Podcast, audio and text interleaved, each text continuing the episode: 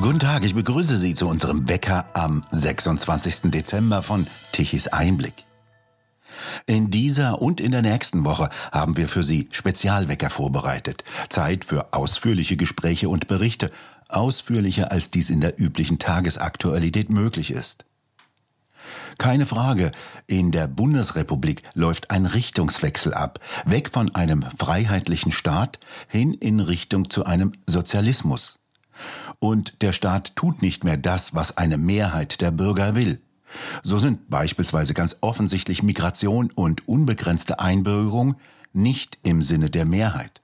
Umfragen ergeben regelmäßig, die Mehrheit will keine weitere Flüchtlingskrise und Zuwanderung, wie sie SPD, Grüne und FDP praktizieren.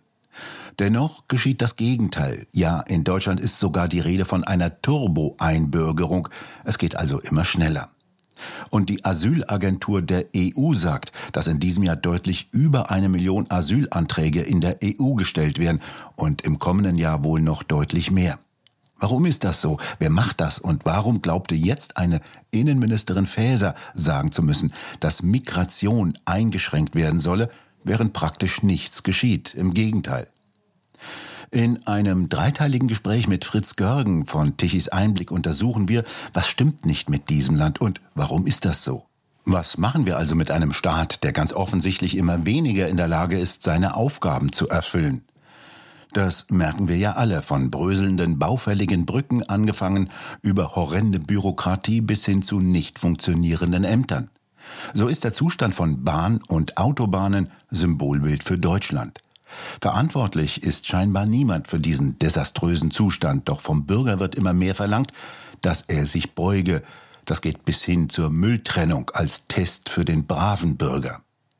Wann eigentlich ist dieser Richtungswechsel passiert? Von den Vätern des Grundgesetzes jedenfalls war das auch vollkommen anders gedacht, sagt der promovierte Historiker Fritz Görgen.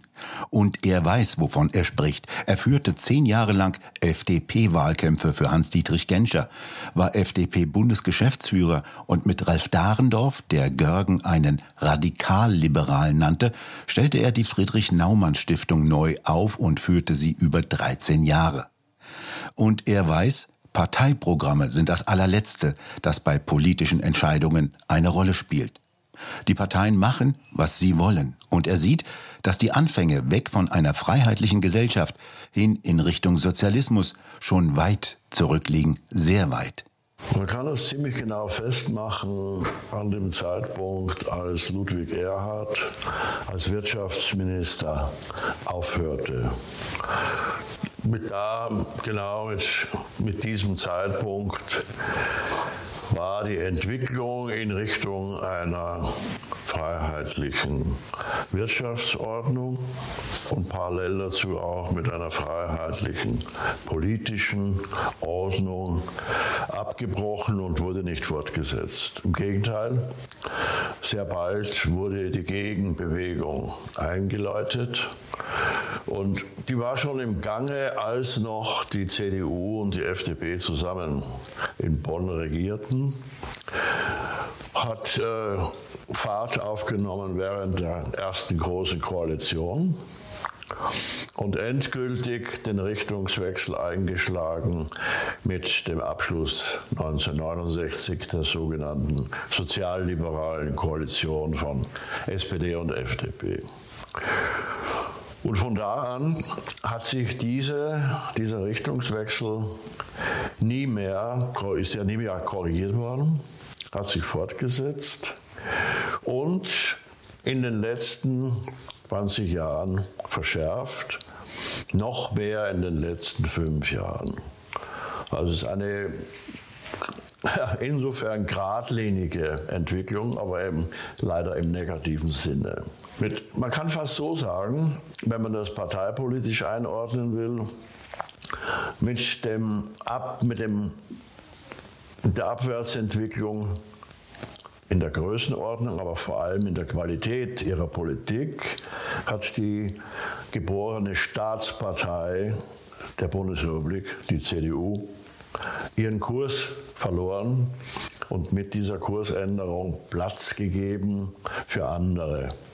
Und eben dann erstmal für die Sozialdemokraten, die ja mit dem, als Ludwig Erhard die soziale Marktwirtschaft einführen konnte, war das ja eine schwere Niederlage für die Sozialdemokraten. Das wollten die ja nicht. Sie konnten es nur nicht verhindern, weil Erhard von den Westalliierten, insbesondere von den USA, in dieser Sache bedingungslos unterstützt, wenn nicht sogar angetrieben wurden. Und diese Entwicklung hat sich eben nach Erhard nicht mehr fortgesetzt. Nicht, weil Erhard abgetreten ist, sondern er hat es auch deshalb abgetreten, weil er damit nicht mehr punkten konnte. Er konnte diese Entwicklung nicht fortsetzen. Wer waren denn damals die Erhard-konträren Kräfte? Ja, die gab es innerhalb der CDU selbst. Ja, der berühmte äh, ja, Arbeitnehmerflügel, ja, die Sozialausschüsse und so weiter, mit dem letzten Vertreter aus dem, aus dem Rheinland. Vorübergehend haben in der CDU die, Freiheits-, die freiheitlichen Kräfte die Führung übernommen. Die Mehrheit haben sie nie gekriegt, aber sie haben die Führung übernommen. Und das war zu Ende, als äh, die Regierung, ja, als Kiesinger abtreten musste. Die CDU hat 1969 die Chance verpasst, selber einen Personalwechsel an der Führung durchzuführen. Wenn es nach dem damaligen FDP, ja, er war noch nicht Vorsitzender, sondern er war so der graue, die graue Eminenz in der Bundestagsfraktion, Hans-Dietrich Genscher. Wenn es nach dem gegangen wäre, hätte die FDP 1969 die Koalition mit einer CDU unter Helmut Kohl gemacht. Und dann wäre die Entwicklung zwar nicht anders verlaufen, aber langsamer. Es wäre nicht so schnell gegangen und an, an Fahrt aufgenommen hat diese Entwicklung weg von der Freiheitslinie hin zur Sozialismuslinie 1969 mit dem Abschluss der Koalition mit den Sozialdemokraten. Die dann aber selber, kurz nachdem sie an der Macht waren, ins Trudeln gekommen sind, weil ihre inneren Kräfte, Jungsozialisten und so weiter, waren ja mit dem gemäßigt sozialdemokratischen, gemäßigt sozialistischen Kurs nicht zufrieden, sondern wollten den verschärfen. Und äh, weil den Jungsozialisten das innerhalb der SPD auch nicht gelungen ist, war das auch einer der Gründe, warum die junge Grüne Partei entstanden ist. Das hat sich ja in ihrer Ursprungsphase ausschließlich aus der SPD genährt. Ja. Kleiner Teil kam von der FDP, nachdem die FDP die Regierung mit der SPD verlassen hat. Aber das waren nur wenige. Der Großteil der Grünen Partei, also der Anhänger, sind ehemalige SPD-Leute. Und dann kamen ja noch die Mitglieder der damaligen K-Gruppen rüber. Die haben nicht die Masse gestellt. Die, äh, die Angehörigen der K-Gruppen, der kommunistischen Gruppen, von Jürgen Trittin bis ich weiß nicht wo, haben sehr geschickt. Ja, einen darf man da nicht vergessen, der jetzt ja dann, der später eine große Rolle spielte und immer noch im Hintergrund spielt, Füchs. Äh, die kamen aus den K-Gruppen, KPW und ähnliche Veranstaltungen. Und die haben sehr geschickt die junge Grüne Partei gekapert und haben nicht nur sich eine Partei damit äh, an Land gezogen, mussten sie nicht selber gründen, sie haben damit auch sich eine perfekte Tarnung für das rote Unternehmen geschaffen, ein grünes Mäntelchen für Sozialismus Nummer, ja, was weiß ich, in Deutschland könnte man sagen 3.0. Es ging also nie um die Frage Freiheit oder Sozialismus, sondern nur wie weit der Sozialismus eingeführt werden sollte. Es ging nie um diese berühmte Freiheit- oder Sozialismusfrage, die Strauß ja mal so schön auf den Punkt gebracht hat. Es ging in, in der ganzen deutschen Geschichte, seitdem es überhaupt einen Nationalstaat gibt, ging es immer nur um den Grad des Sozialismus. Und äh, bei den Graden des Sozialismus ging es von 1969 an permanent in die Verschärfungskurve. Und im Moment sind wir ja bei einer Ja, also man, man könnte meinen, schlimmer wird es nicht mehr, aber da täuscht man sich ja immer, es kann immer noch schlimmer werden. Wie würden Sie denn den gegenwärtigen Zustand hier beschreiben? Na gut, das sind ja Staatsformen oder Regierungsformen. Ja. Um die geht es ja nicht. Wir sind ja in so einem schleichenden Prozess. Äh, die, es gibt formal, gibt es immer noch die Gewaltenteilung und äh, Bund und Länder und Parlament und Regierung. Aber schon seit Jahrzehnten jetzt äh, hat das Parlament seine Rolle, die Regierung zu kontrollieren, ja völlig verloren, selbst aufgegeben legt kein Wert darauf, sondern die Regierung lässt im Parlament das, was sie vorhat, absegnen. Es gibt keine echten Debatten, schon lange nicht mehr, äh, weil das auch keinen Sinn macht in, einer, in einem Parteienstaat, der geprägt ist vom Beruf, nur noch geprägt ist von Berufspolitikern. Merkwürdige Bezeichnung eigentlich.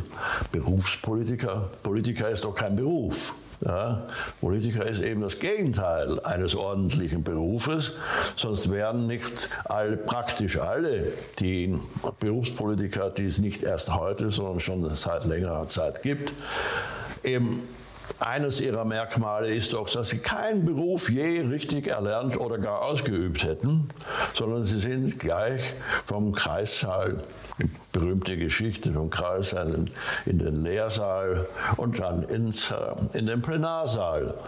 Also sind laut, es ist eine Schicht von Berufspolitikern entstanden und die äh, setzt sich durch Selbstvermehrung fort, die eines gemeinsam haben, sie haben vom wirklichen Leben der Leute, von deren Steuermitteln sie leben, keine Ahnung.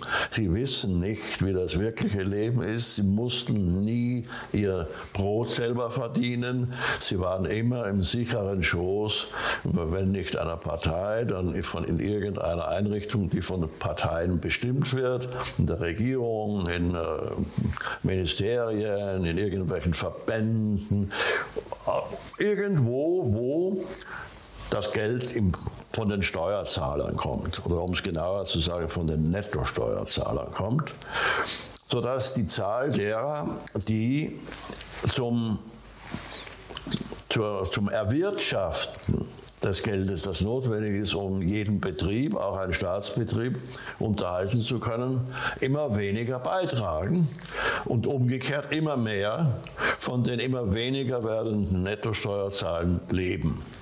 Sich aushalten lassen und noch die Frechheit besitzen, sich immer noch neue Zusatzmittel zuzuschanzen, Erhöhungen ihrer Bezüge, Erhöhungen ihrer Pensionen, irgendwelche Sondervergütungen und, und, und.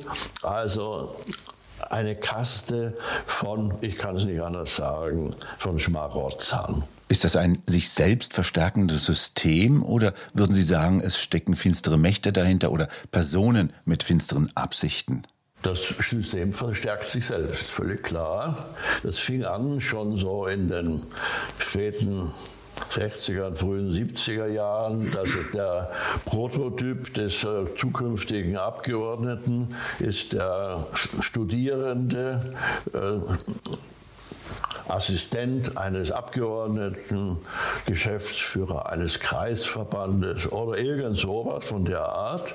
Äh, in der Regel studieren die auch nicht fertig, weil sie sind den ganzen Tag in irgend so einem Büro sitzen, damit beschäftigt, ihre eigene Parteikarriere vorzubereiten. Und da sie den ganzen Tag nichts anderes zu tun haben, also auf Kosten der Partei oder in einem Ministerium oder äh, als Abgeordnetenmitarbeiter irgendwo, haben sie alle Kommunikationsmittel und können den ganzen Tag dafür sorgen, dass bei der nächsten anstehenden Abstimmung über welches Amt auch immer oder vielleicht über einen Platz auf der Landesliste sie die Nase vorn haben, weil ihre Konkurrenten üben ja richtige Berufe aus und haben weder Zeit noch Geld für die eigene Karriereförderung. Und so diese Leute, dieser Typ ist immer mehr geworden, das sind immer mehr geworden. Übrigens, derselbe Typ äh, herrscht auch vor in den Gewerkschaften Ja, ich glaube, der letzte echte Arbeiter im Bundesvorstand der Jungsozialisten, Loke Mernitzka aus dem Ruhrgebiet, ich denke, das ist 40 Jahre her. Ja, es gibt nur noch äh, irgendwelche Sozio- oder Polito- oder sonstige Logen, die, in, wie gesagt, in der Regel nicht, fertig nicht einmal fertig studiert haben, nie einen derartigen Beruf ausgeübt haben, sondern direkt von diesem Zustand in in irgendein Parlament eingezogen sind oder von dort dann, wenn sie wieder entfernt wurden, in ein Ministerium versorgt werden oder bei einer sogenannten NGO, die Steuer, auch steuerfinanziert ist oder, oder, oder. Die Einrichtungen sind zahllos, wo die Leute unterschlupfen, die zum Gedeihen der Republik nichts beitragen, sondern nur verbrauchen. Ja, es gibt in Amerika den schönen alten Ausdruck, äh, die von den einerseits die Maker und andererseits die Taker. Und diese Sorte, von der wir hier reden, das sind die Taker. Ja. Und die Maker sind bis jetzt noch so viele, dass es geht, aber irgendwann werden es zu wenige sein. Das heißt also, Gesetze und Verordnungen werden zuerst einmal so gemacht, dass sie der Politkaste nutzen. Ja, schon allein der Vorgang des äh, Gesetzemachens ist natürlich prächtig. Er täuscht vor, dass da irgendwas passiert. Äh, erstmal, erstens, Gesetze, das, was Gesetze genannt wird, sind ja in Wahrheit keine Gesetze, sondern Verwaltungsvorschriften. Ja, früher in ordentlichen Zeiten hat eine Regierung gesagt, ich möchte die Rentenversicherung in die Richtung verändert haben. Und dann hat eine professionelle Verwaltung das in die Tat umgesetzt. Ja. Heutzutage werden die Verwaltungsvorschriften äh, im Parlament formuliert. Ja, von Leuten, die selbstverständlich keine Ahnung davon haben können, was da geregelt wird. Aber es geht auch gar nicht darum, etwas zu regeln, etwas zu verändern, etwas zu bewirken. Es geht darum, in den Medien darüber zu berichten und dadurch als Personen da stattzufinden. Und wenn da so ein sogenanntes Gesetz verabschiedet ist, interessiert sich auch kein Politiker mehr dafür, ob das auch durchgeführt wird. Es geht nur um die Ankündigung. Ja? Und wenn irgendwas nicht funktioniert, machen wir halt wieder ein Gesetz. Ne? Und es ist wieder nur eine Ankündigung. Und das perfideste, in dem sind wir jetzt angekommen. Ne? Die berühmte Frau Faeser, macht also irgendwelche Gesetze oder, oder Verwaltungsvorschriften, die dafür sorgen sollen, dass weniger illegale Zuwanderer kommen. Aber in der Praxis wird das nicht verwirklicht. Denn es soll ja nur durch die Ankündigung der Eindruck erweckt werden, als täte man etwas. Es geht nicht darum, wirklich etwas zu tun. Und das ist natürlich eine Maschine, die endlos weiterläuft und sich nur mit sich selber beschäftigt. Man hat früher in der Verwaltungslehre gesagt, dass 60 Prozent der Tätigkeit in Verwaltungen sind Binnenbeschäftigung. Ich glaube, wir nähern uns 90 Prozent. Welche Bedeutung hat denn ein solcher Satz von der Innenministerin Faeser, dass es darum gehe, die Migration zu beschränken, wenn doch praktisch nichts passiert? Sie will einfach nur diejenigen, die kritisieren in den eigenen Reihen, die gibt es ja inzwischen. Inzwischen gibt es ja vor allem von unten, aus den Gemeinden kommend, gibt es in der SPD ja erheblichen Widerstand inzwischen gegen diese falsche Politik. Ist ja auch keine Einwanderungspolitik. Also es ist eine, ja, eine Politik der Nichtpolitik. Man lässt alles laufen. Das ist in Wahrheit der Zustand. Und äh, diesen, die Lulz Schulz möchte sie einlullen, indem sie sagt, ich tue jetzt etwas. Äh, und in Wahrheit tut sie nichts oder das Gegenteil, noch mehr reinholen. Wenn jetzt zum Beispiel äh, mit dem Vorhaben der sogenannten Irgendwer hat das Turbo-Einbürgerung gesagt, also sehr schnelle Einbürgerung. Geht gar nicht, Frau Faeser geht es gar nicht so sehr um die Einbürgerung, schnelle Einbürgerung von Zugewanderten, sondern um den dann dadurch, ausgelösten und leicht durchzuführenden sogenannten Familiennachzug. Einen der illegal gekommenen Einbürgern bedeutet 50 nachholen. Und alle werden dann im deutschen Sozialstaat rundum versorgt auf eine Weise, dass das, was dann diese Familien oder Gruppen kriegen, weit über dem Verdienst der unteren Einkommensgruppen von tatsächlich arbeitenden Leuten liegt. Sieht denn eigentlich niemand aus der Politkaste, dass das irgendwann zu Ende sein muss, dass das nicht mehr funktioniert, weil a. Flüchtlingslager voll sind und b.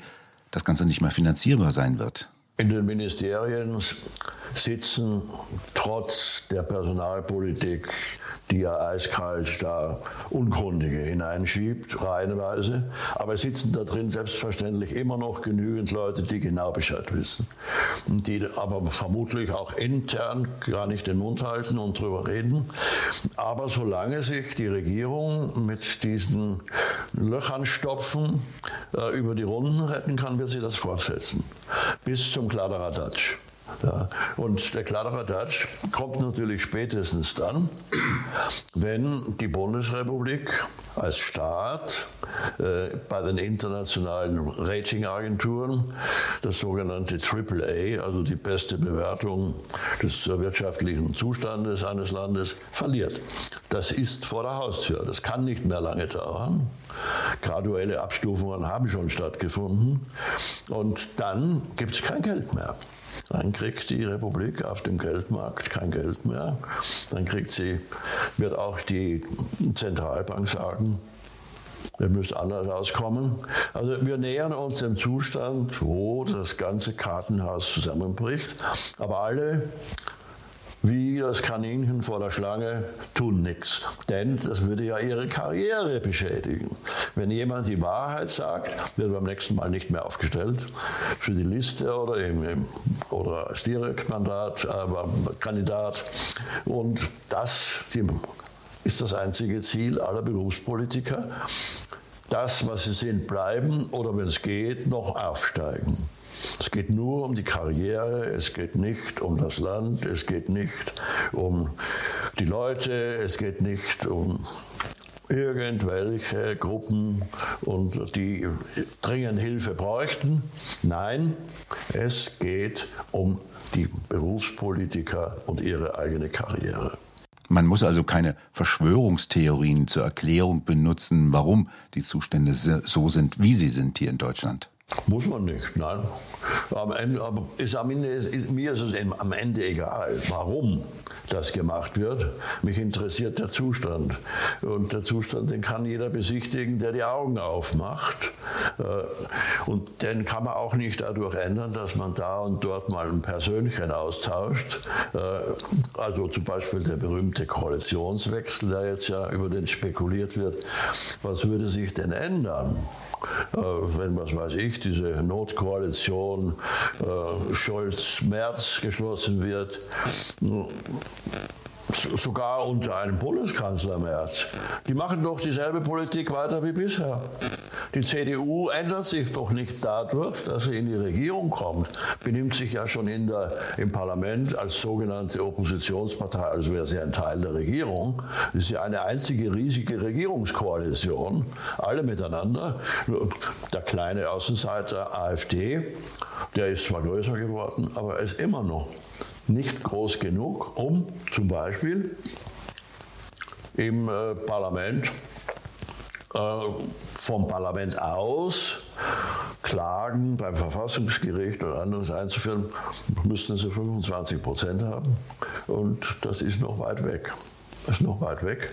Und die Möglichkeiten der anderen Parteien mit ihren Verbindungen und Einflussmöglichkeiten in alle Bereiche des Staates und der Gesellschaft hinein.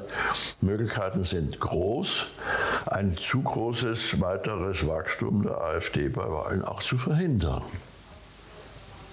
Ich rede jetzt gar nicht von dem Radikalmittel Parteienverbot, sondern einfach durch wie soll ich das nennen, die intelligenten, intelligente Nutzung der Möglichkeiten, Wahlergebnisse zu verfälschen. Das Parlament funktioniert also nicht mehr als Entscheidungsmaschine, in die verschiedene Gruppen der Gesellschaft ihre Interessen, Ansichten, Meinungen einbringen können oder gar als Kontrollorgan der Regierung. Nein, das, äh, schon lange nicht. Das Parlament hat diese Rolle völlig aufgegeben, selbst. Niemand hat das, das Parlament oder die Parlamentarier dazu gezwungen.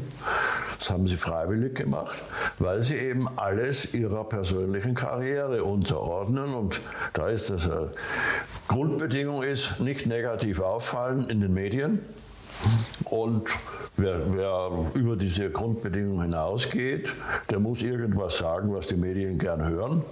Das ist Karriere stabilisierend oder sogar fördernd.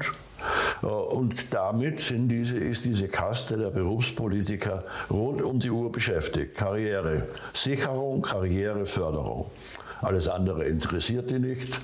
Was die dazu in der Öffentlichkeit sagen, dient nur diesem eigentlichen Zweck.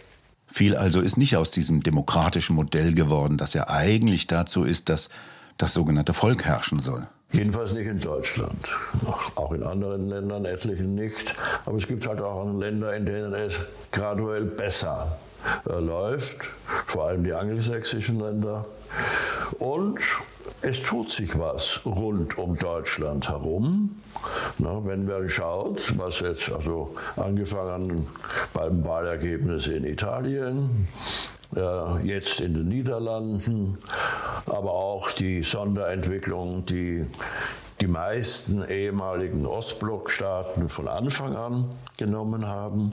Sie haben sich diesem ja, Unternehmen der Wochengemeinde ja von entweder gar nicht angeschlossen oder viel weniger.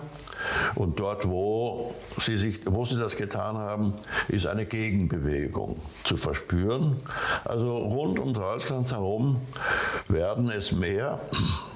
Was die nächsten Wahlen in Frankreich bringen, werden wir sehen. Wenn Frankreich die Richtung ändert, dann sind die Würfel gefallen. Nur dürfen wir uns nichts vormachen. Das ist ein Prozess, der unglaublich lange dauert. Und auch dieser Prozess wird zusammengenommen nichts an einer Tatsache ändern. Europa hat seine beste Zeit hinter sich, weil die Freiheit bis heute keine Chance gegen die unterschiedlichen Formen des Sozialismus in Europa hat. Beschreiben Sie doch einmal, wer ist es denn eigentlich, der die Freiheit unterdrücken will?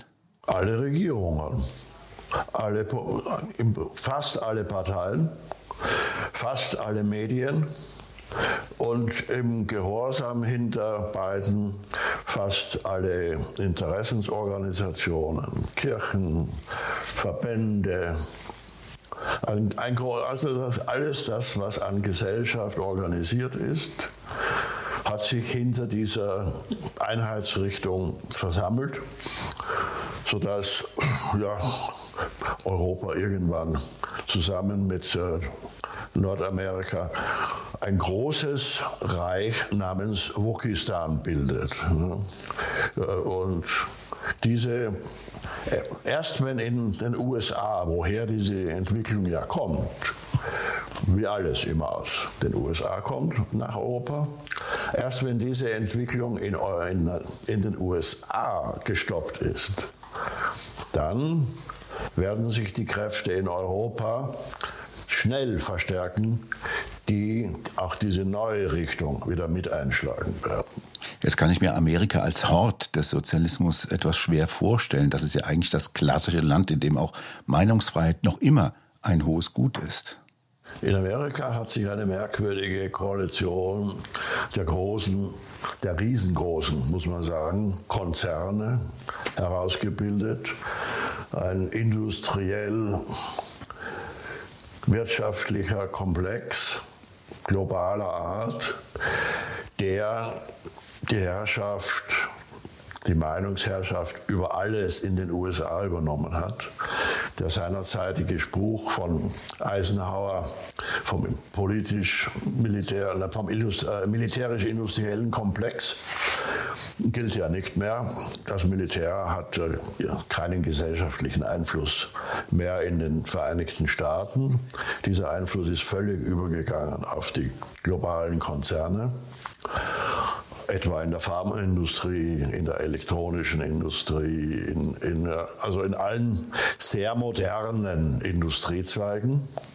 Und die äh, sorgen dafür, dass auf der ganzen Welt möglichst die gefördert, angefeuert werden, die ihnen den Weg freimachen für ihre wirtschaftlichen Interessen. Es geht nur, berühmte alte Geschichte, Geld regiert die Welt.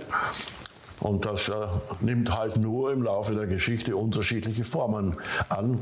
Wer sind die treibenden Kräfte auf der Geldseite? Und das sind heute eben diese Riesenkonzerne, die über unglaubliche Geldmassen verfügen und über die modernen Kommunikationsmittel überall auf der Welt hin wirken und einwirken können. Die EU, sagte mir vor Jahrzehnten ein großer Kenner, ist die Agentur der Konzerne. Obwohl die EU versucht, verzweifelt die Macht der großen Konzerne zu bekämpfen und dann auch mit zweifelhaften Direktiven versucht, dagegen anzugehen. Ob bewusst so durchgeführt, um das wahre Geschehen zu tarnen, lasse ich mal dahingestellt. Aber jedenfalls, es sind nur Scheingefechte. Und vieles, was die EU macht, tut sie ja nur aus Verzweiflung darüber, dass sie auf den Feldern, auf denen sie was bewirken möchte, nichts bewirken kann. Also verlegen wir uns dann auf den Kleinkram. Wenn wir die Richtung des Schiffes nicht bestimmen können, wollen wir wenigstens vorschreiben, mit welchen Schrauben das Ding zusammengehalten werden muss. Ja, die amerikanischen Konzerne haben ja teilweise wesentlich höhere Etats als so manche Länder. Aber das ist ja keine politische Macht, die diese Konzerne haben.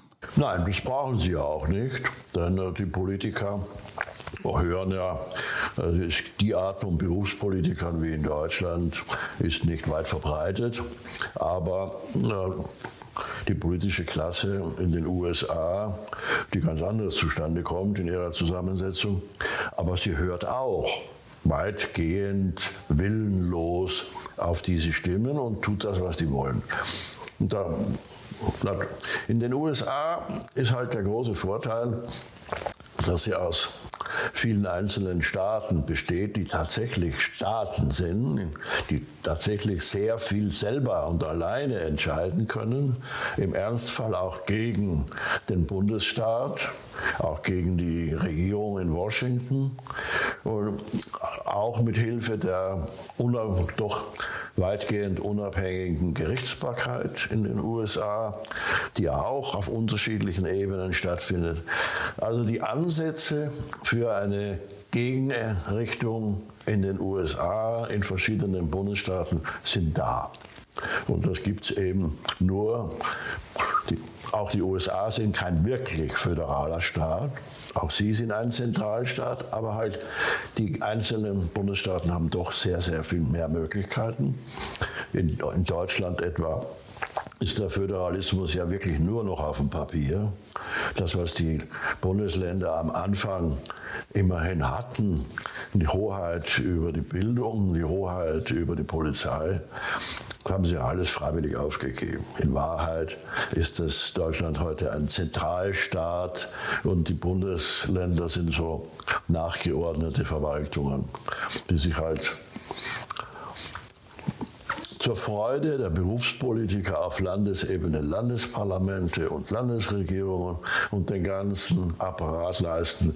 Wunderbare Posten, hoch bezahlt, hoch überversorgt, mit Pensionen im Alter, für nichts verantwortlich und eigentlich auch an nichts interessiert. Das bedeutet also, dass auch diejenigen, die arbeiten müssen, repräsentiert werden bei politischen Entscheidungen. Ja, nicht nur teilweise, sondern sehr weitgehend. Wir, haben ja jetzt zurzeit ein schönes Beispiel. Ne? Wir haben gerade gesehen, beide ein, ein, äh, auf einem Bild einer Kollegin, äh, die Bundesautobahnen werden nicht von Schnee geräumt. Weit und breit keine Räumfahrzeuge zu sehen. In den kleinen Gemeinden sind die Straßen selbstverständlich geräumt. Ja, die Bürger würden einen Aufstand machen wenn da die, äh, die Marktgemeinde oder die Stadt oder was es auch immer ist, wenn die dafür nicht sorgen täte. Außerdem wohnen diese Stadtleute äh, ja selber da und sind selbst daran interessiert, dass sie nach Hause kommen zu ihrer Hütte auf weitgehend schneefreien Straßen. Also wird da immer pünktlich geräumt. Dort, wo in der Weite der Bundesautobahn niemand äh, verantwortlich ist, na gut, da lassen wir die Leute halt hängen. Ist halt so, ne? Und Flieger fliegen keine, ist halt so. Ja, und äh, erinnere mich noch äh, an das berühmte Plakat der Deutschen Bahn seinerzeit. Alle reden vom Wetter, wir nicht. Und das Bild zeigte eine damals noch glaube ich, Dampflokomotive. eine elektrische Lokomotive. Eine elektrische, die durch den klirrenden Frost und Schnee prescht und den Wahn und den Weg sich selber freiräumt. Ja. ja. Kleine Einheiten, da können sich die äh, Gewählten nicht so weit vom Volkswillen entfernen, weil sie dann den Volksunwillen sofort zu spüren kriegen. Je weiter weg die Regierungen sind, desto weniger müssen sie sich ums Volk scheren. Sollen die doch schauen, wo sie bleiben. Uns in Berlin ist es ja unterm Hintern warm. Wir sitzen unter bequemen Umständen in äh, ja, in äh, Restaurants oder sonst irgendwo.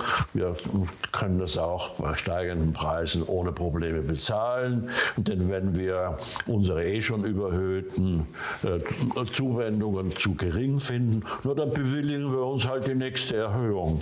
Amen. Das heißt also Zustand von Bahn und Autobahn symbolhaft für Deutschland. Doch wer ist denn jetzt verantwortlich konkret dafür? Noch niemand. Das ist ja das Schöne am System. Jeder kann es irgendwem zuschieben. Am Ende ist niemand verantwortlich.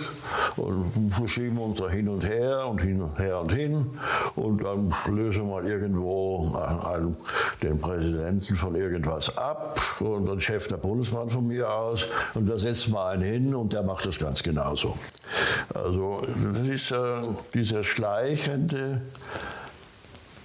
diese schleichende Verrottung der öffentlichen Dinge, die zieht sich jetzt ja schon Jahrzehnte hin.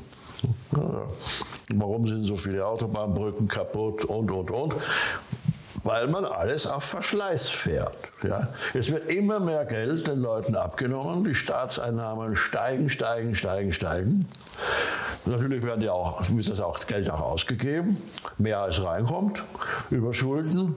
Aber sie werden nicht eingesetzt, um die Dinge in Ordnung zu bringen, zu modernisieren oder auch nur einfach instand zu halten, damit sie funktionieren.